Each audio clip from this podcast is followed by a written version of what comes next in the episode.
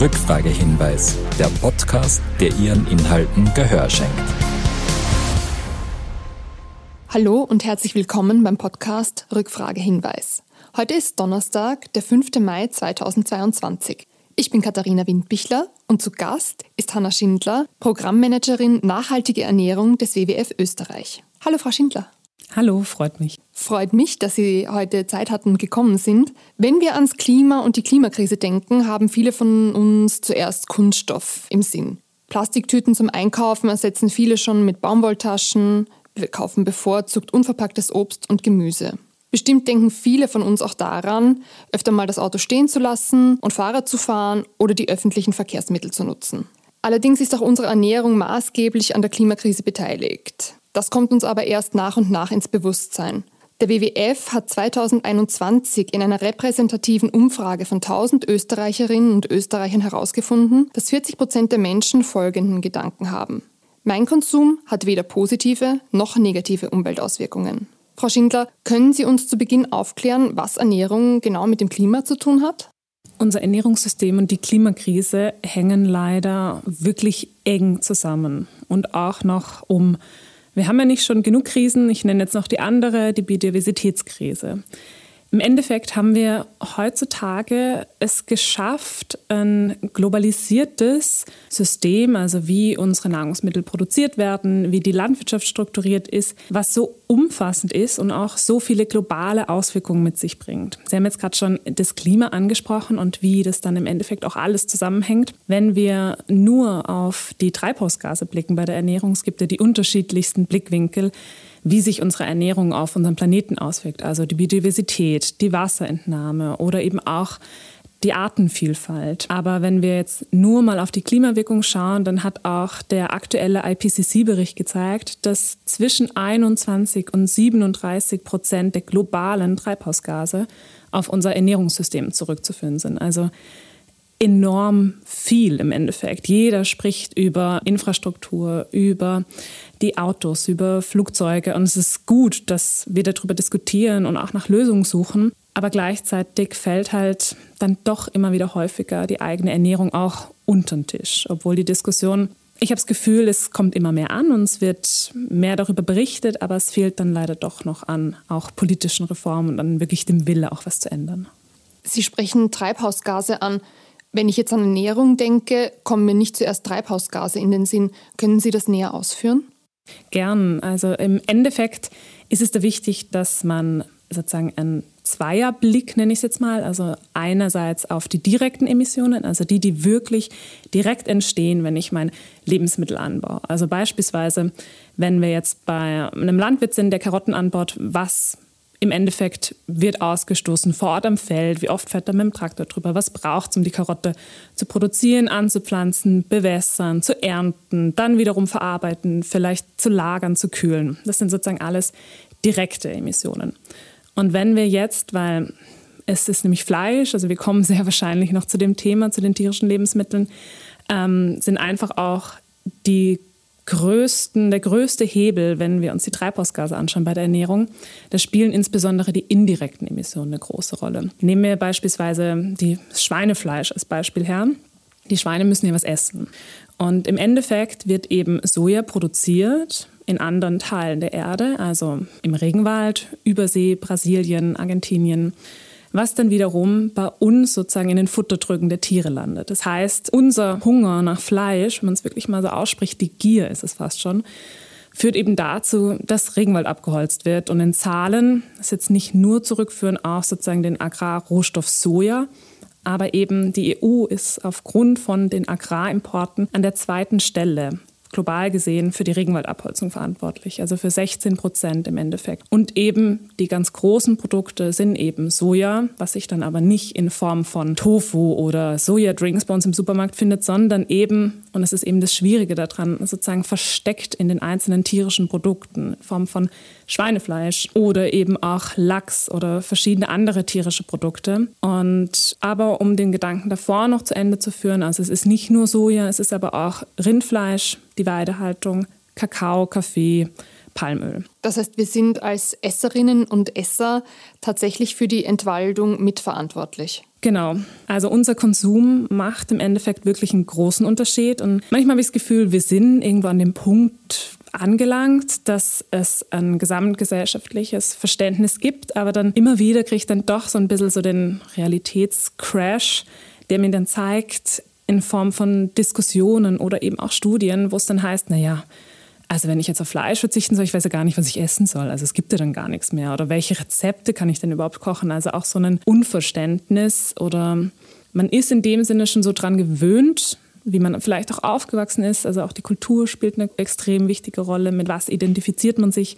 Und es ist natürlich auch eine ganz private Angelegenheit. Was esse ich? Wie konsumiere ich? Aber im Endeffekt ist es auch das extreme Schöne daran, weil man wirklich so einfach auch einen Unterschied machen kann. Wenn wir jetzt im Beispiel im Vergleich zum Gas schauen, in meiner Mietwohnung daheim kann ich jetzt leider wenig aktuell ausrichten, um direkte Veränderungen zu schaffen, aber ich kann schon darauf achten, was landet bei mir mindestens dreimal am Tag am Teller, am Tisch, was nehme ich zu mir. Und da kann man richtig schnell und einfach einen großen Unterschied machen.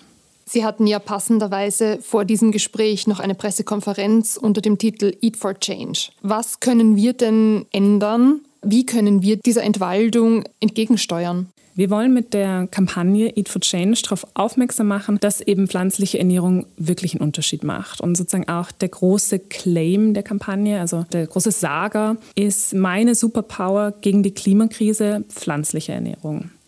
Und es ist eine recht positive Kampagne und auch sozusagen die, die ganzen, auch im Rahmen der Pressekonferenz geht es darum, um auf Alternativen aufmerksam zu machen. Also unser Ziel ist nicht zu sagen, naja, ihr dürft jetzt das nicht mehr essen oder und das wäre jetzt verboten und hier und da, sondern wir wollen darauf aufmerksam machen, was gibt es alles für Alternativen.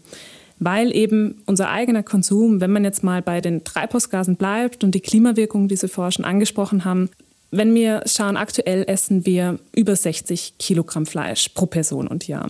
Das ist ungefähr dreimal so viel wie vom Gesundheitsministerium empfohlen. Also allein aus gesundheitlicher Perspektive, was für viele Menschen leider nach wie vor dann doch eher das Überzeugungsargument ist. Ich glaube einfach, weil auch noch nicht das Verständnis dafür da ist, dass im Endeffekt dem Planeten es egal ist, ob wir Menschen sterben oder nicht, er, überlebt uns eh. Nur wir zerstören im Endeffekt aktuell gerade unsere Zukunft. Das heißt, das Gesundheitsargument zieht zwar, aber leider noch nicht wirklich weit gedacht und über die Generation hinaus.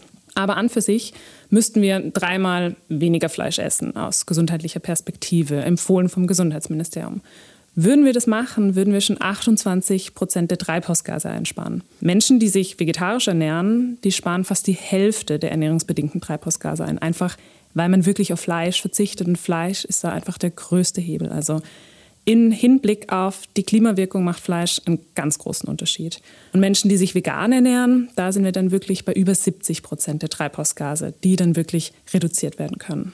Wenn wir uns das jetzt anschauen, 60 Kilogramm pro Person pro Jahr, das ist eine riesige Zahl. Wir müssten das quasi dritteln, damit wir diese 28 Prozent erreichen. Ist es dafür nicht eigentlich schon zu spät? Wenn wir auch die planetaren Grenzen mit aufnehmen in die ganze Diskussion, also diese ein Drittel vom Fleischkonsum, ist ja in dem Sinne eigentlich nur aus der Gesundheitsperspektive. Es gibt aber schon extrem viele Studien, die auch noch weitergehen. Die nehmen nicht nur die eigene Gesundheit der Menschen, sondern eben auch die Gesundheit des Planeten sozusagen mit auf. Das ist die Planetary Health Diet, wo man eben genau schaut, was können wir sozusagen noch essen und wie viel von welchem Produkt, damit wir die planetaren Grenzen nicht überspannen, nicht überlasten, was wir aktuell leider eh schon machen. Und da wären wir bei noch einem geringeren Fleischkonsum. Also maximal ist empfohlen so maximal 450 Gramm pro Woche seitens Gesundheitsministerium. Aber der Maximalwert innerhalb der Planetary Health Diet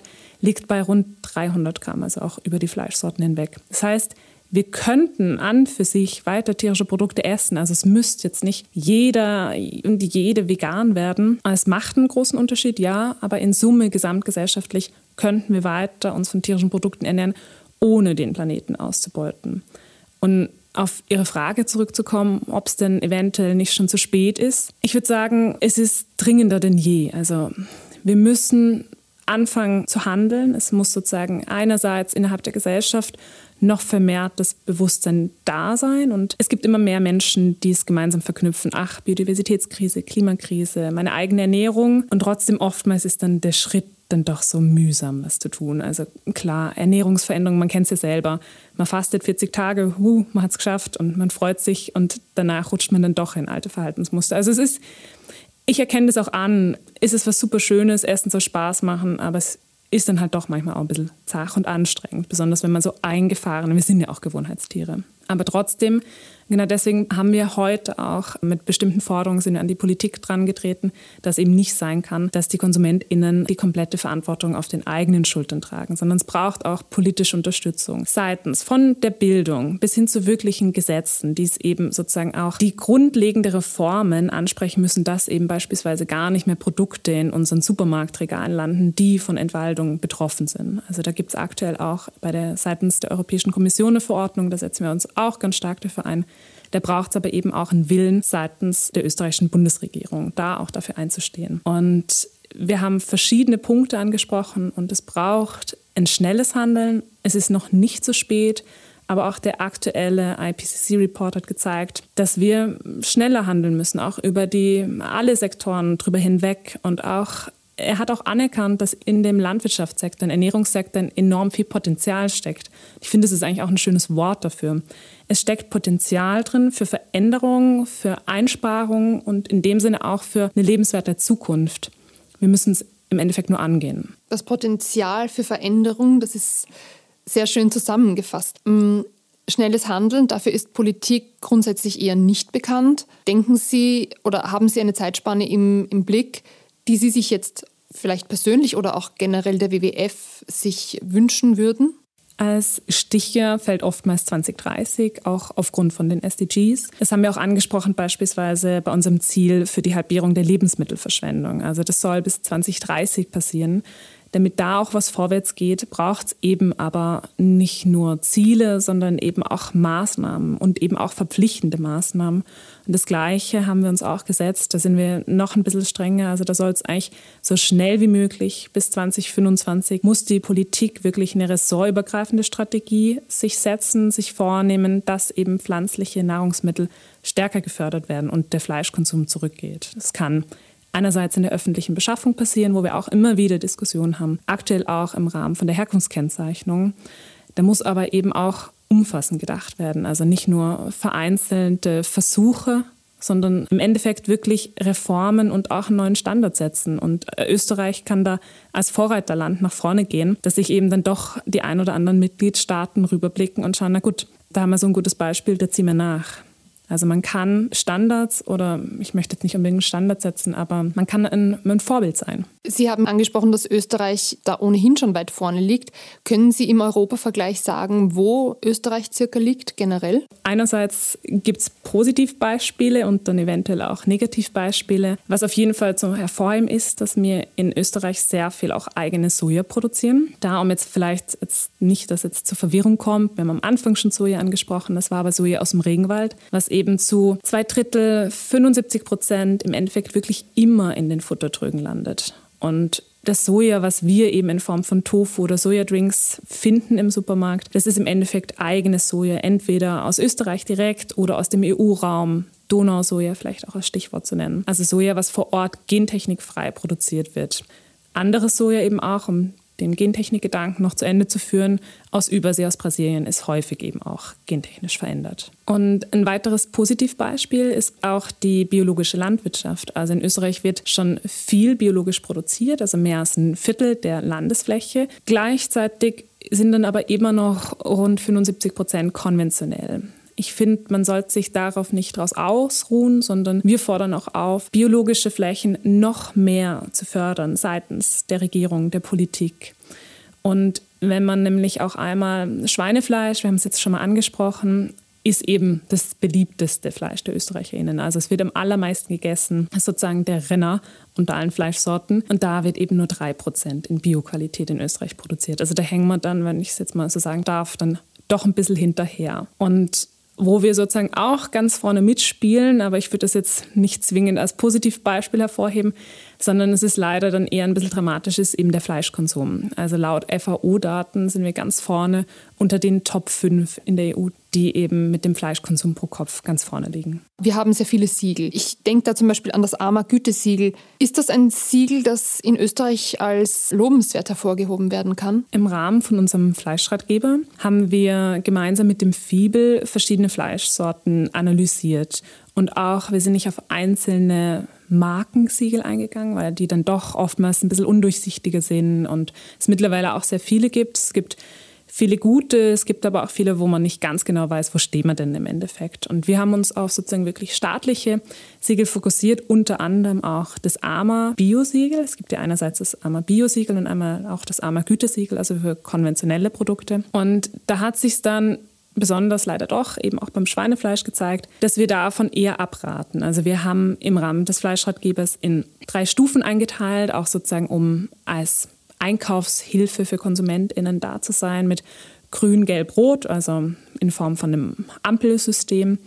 Und beim Schweinefleisch bekommt dann eben doch das nach armer Gütesiegelkriterien produziertes Schweinefleisch eine rote Bewertung, also mit der auch sozusagen die Bezeichnung Finger lieber weglassen, weil wir da eben dann doch gentechnisch veränderte Futtermittel haben und eben woanders dafür der Regenwald abgeholzt wird.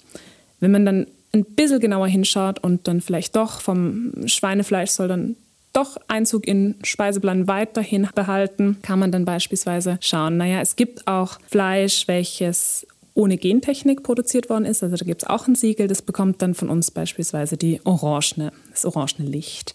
Und ganz generell zeigt sich dann aber doch, auf das Biosiegel zu achten, ist wirklich, wenn eben Fleisch am Tisch landet, dann doch die beste Entscheidung. Weil da haben wir einerseits hohe Umweltstandards, also definitiv höhere als in der konventionellen Produktion und eben auch hohe Tierwohlstandards, auf die man dann doch auch vertrauen kann. Deswegen sagen wir generell, am besten weniger Fleisch. Ich glaube, es sind jetzt eben schon die ganzen Zahlen gefallen, ob das die Klimawirkung ist oder eben die Regenwaldabholzung oder die Wasserentnahme, die bei 70 Prozent liegt. Verlust der biologischen Vielfalt bei 70 Prozent. Alles auf unsere Ernährung zurückzuführen. Und Fleisch eben der größte Hebel ist.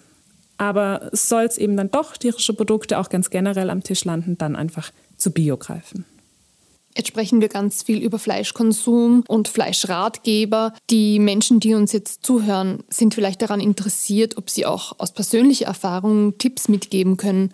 Also, wie halten Sie es? In Ihrem privaten Raum? Sind Sie zum Beispiel Vegetarierin oder haben Sie den Fleischkonsum auf eine gewisse Anzahl in der Woche reduziert? Ich bin auch auf einem landwirtschaftlichen Biobetrieb aufgewachsen. Keine Viehhaltung, sondern Weinbau in dem Sinne. Aber bei uns war schon immer ein gewisses ja, Bewusstsein für die Natur, weil wir eben auch mit der Natur gewirtschaftet haben. Und in dem Sinne haben bei uns schon immer Bioprodukte eine große Rolle gespielt. Aber ich muss auch ehrlich zugeben, ist auch heute noch so, wenn ich heimkomme. Naja, also Käse, Wurst, da findet man schon viel bei uns im Kühlschrank. Und es wird auf Bio geachtet, aber es ist so, was ich von zu Hause mitbekommen habe oder auch nach wie vor die Diskussionen, die ich auch zu Hause führe, sind nicht immer ganz einfach. Vielleicht kann da auch ein paar Hörerinnen schmunzeln und wissen, ja, zu Hause führt man dann am Tisch dann doch immer ähnliche Gespräche oder stößt vielleicht auch auf Widerstand. Persönlich bei mir, je mehr ich zum Thema Fleisch arbeite, man kann sich vorstellen, desto weniger bis gar keins isst man mehr, wenn man wirklich immer andauernd damit konfrontiert wird, was es denn wirklich für Auswirkungen hat. Wo ich angefangen habe, hier beim WWF zu arbeiten, habe ich definitiv noch mehr Fleisch gegessen. Mittlerweile ernähre ich mich eigentlich vegetarisch, vegan, wann immer es geht. Dann probiere ich mich aus. Ich überlege, ja gut, jetzt haben wir da einen neuen Haferdrink, im Endeffekt, es fehlt einem dann auch gar nicht. Also beispielsweise beim Frühstück oder so. Und wann immer aber tierische Produkte bei mir sind, sag mal in Form von Butter oder so, das wird dann alles biologisch eingekauft. Also das mache ich ganz konsequent und ich finde, da gibt es mittlerweile auch, weil Preis ist für viele und das kann ich auch verstehen, ist ein großes und wichtiges Thema, aber besonders beispielsweise bei den Eiern oder bei der Milch, bei der Butter macht es im Endeffekt gar nicht die große Spannbreite aus. Beim Fleisch ist das natürlich noch mehr, ob man jetzt Biofleisch einkauft oder nicht. Und wann immer ich Fleisch essen sollte, ich weiß gar nicht, wann ich das letzte Mal Fleisch gegessen habe, aber wahrscheinlich war es, wo ich zu Hause auf Heimaturlaub war, wahrscheinlich in Ostern.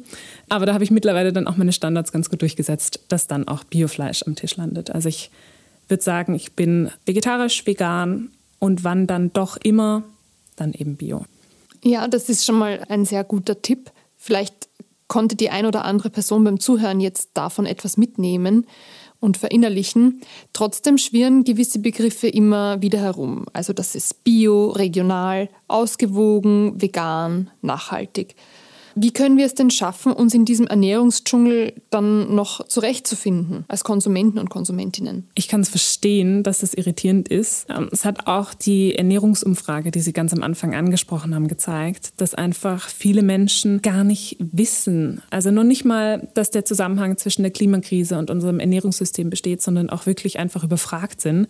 Man bekommt so viele Informationen und man weiß gar nicht, wo man anfangen soll. Da gab es auch in der Umfrage eine Frage, wie denn klimafreundlich eingekauft wird. Also wenn man klimafreundlich einkauft, welche Produkte landen denn dann im Einkaufskorb? Und im Endeffekt landen wirklich auch laut der Umfrage eben regionale Produkte im Einkaufskorb. Das war die meistgenannte Antwort und auch, dass man auf tierische Produkte oder auf Fleisch verzichtet, war eine der letztgenannten Antworten. Also da sieht man schon, wo wir hintendieren und Sie haben es auch gerade schon angesprochen, eben regional als Stichwort. Ich muss sagen, sobald Rot-Weiß-Rot irgendwo oben pickt, wägt man sich dann im Endeffekt in der Sicherheit oder denkt, naja, man tut was Gutes. Es kommt darauf an, wie man es betrachtet. Also die kleinbäuerliche Landwirtschaft zu unterstützen ist auf jeden Fall wichtig und es ist wichtig, die österreichische Landwirtschaft zu unterstützen. Aber dass man dann eben sagt, naja, ach, mein Schnitzel kommt eh aus Österreich und das passt und damit tue ich ja eh was Gutes und auch im Klima, es macht ja gar keinen Unterschied, ist dann leider eben doch falsch, weil im Endeffekt besonders bei tierischen Produkten die Herkunft es klingt wirklich hart, aber aus der Klimasicht eigentlich keine Rolle spielt. Also die CO2-Emissionen fallen einfach ganz woanders an. Also ob das jetzt Methan bei den Rindern ist oder ob das eben die Landumwandlungen, also die Sojaabholzungen, wo wir einfach auf lange Sicht also komplett ein eigenes Ökosystem zerstören, was ja im Endeffekt auch wirklich wieder Sauerstoff produzieren würde. Das heißt, da kann man den Transport und sozusagen, wo das Produkt im Endeffekt herkommt, außer Acht lassen. Natürlich haben wir hier beispielsweise auch in Österreich, wenn man in die Geflügelbranche schaut, höhere Standards als manche andere Nachbarländer und auch höhere als EU-Standards. Also da können schon auch gewisse Reformen innerhalb der Branche angestoßen werden, aber wir sind da halt leider noch nicht überall an jedem Punkt. Aber bei der Geflügelbranche, da ist zum Beispiel, wenn man zu einem österreichischen Produkt greift, ob das jetzt die österreichische Pute ist oder eben auch österreichische Eier, dann macht man auf jeden Fall auch was Richtiges. Und aber noch besser wäre es eben, wenn es aus Bioproduktion ist. Da haben wir dann eben die Biodiversität, die Artenvielfalt, einfach so viele Aspekte, die der Umwelt einfach, wo die Umwelt geschont wird. Sie haben angesprochen, Biodiversität und die Artenvielfalt geht auch durch die Entwaldung verloren. Können Sie uns das näher beschreiben? Gern. Man kann sich im Endeffekt so vorstellen, dass wenn man jetzt das Bild von einem Regenwald vor Augen hat, also wie viele Tiere, wie viele Pflanzen dort wirklich ihr Zuhause haben und wie aber in den Bereich eindringen, es abholzen, verlieren eben einerseits nicht nur also die Bevölkerung und insbesondere auch indigene Völker ihr Zuhause, ihre Heimat, ihre Existenzgrundlage, sondern eben auch Tiere. Also im Endeffekt beschneiden wir somit ihren Raum und somit gehen eben wertvolle Arten verloren. Also es sind die unterschiedlichsten Arten, die mittlerweile entweder schon bedroht sind oder eben auch schon ausgestorben sind aufgrund von unserem, ich habe es vorher schon auch als Gier bezeichnet, aber im Grunde auf, ja, weil sich unser System mittlerweile einfach so ausgerichtet hat, wir global Rohstoffe importieren und die wir teilweise, besonders wenn wir jetzt auch noch mal dabei bleiben, eigentlich passend zu dem Stichwort Biodiversität,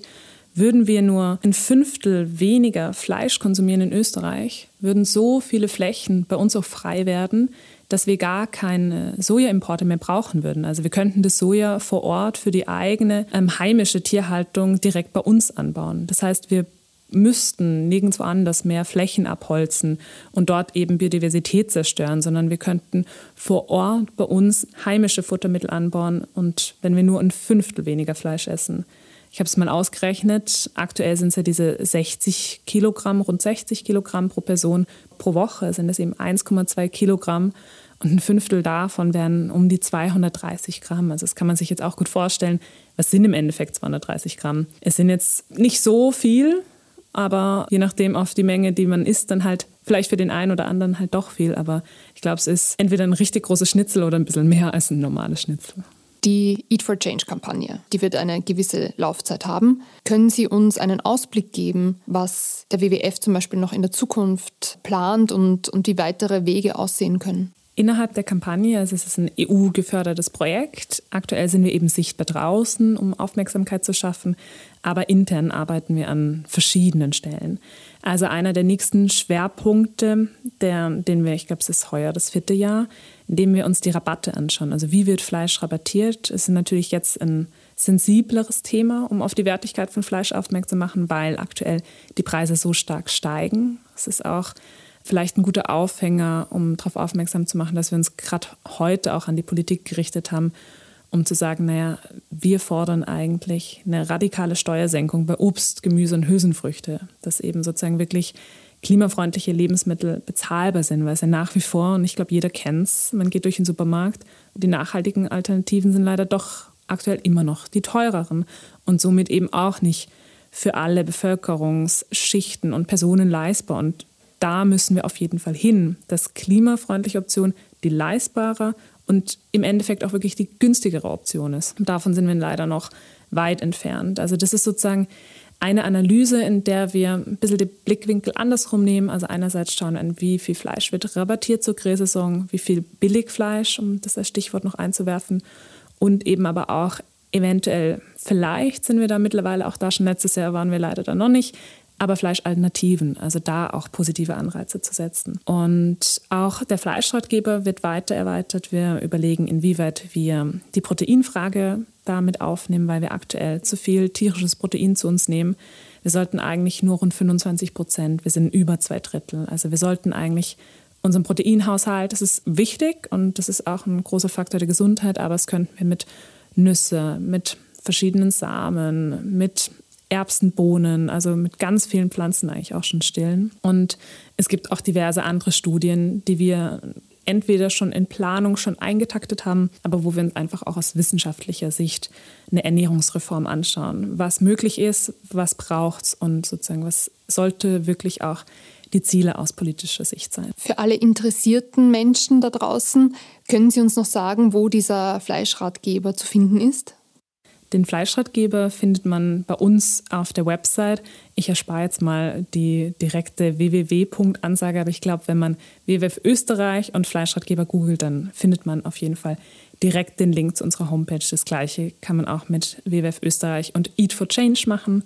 Dann kommt man zu unserer Kampagnenseite, wo noch diverse andere Informationen und auch Ideen alles vollgepackt sind für eventuell den Anstoß, die eigene Ernährung ein bisschen umzudenken und den ersten Schritt zu gehen.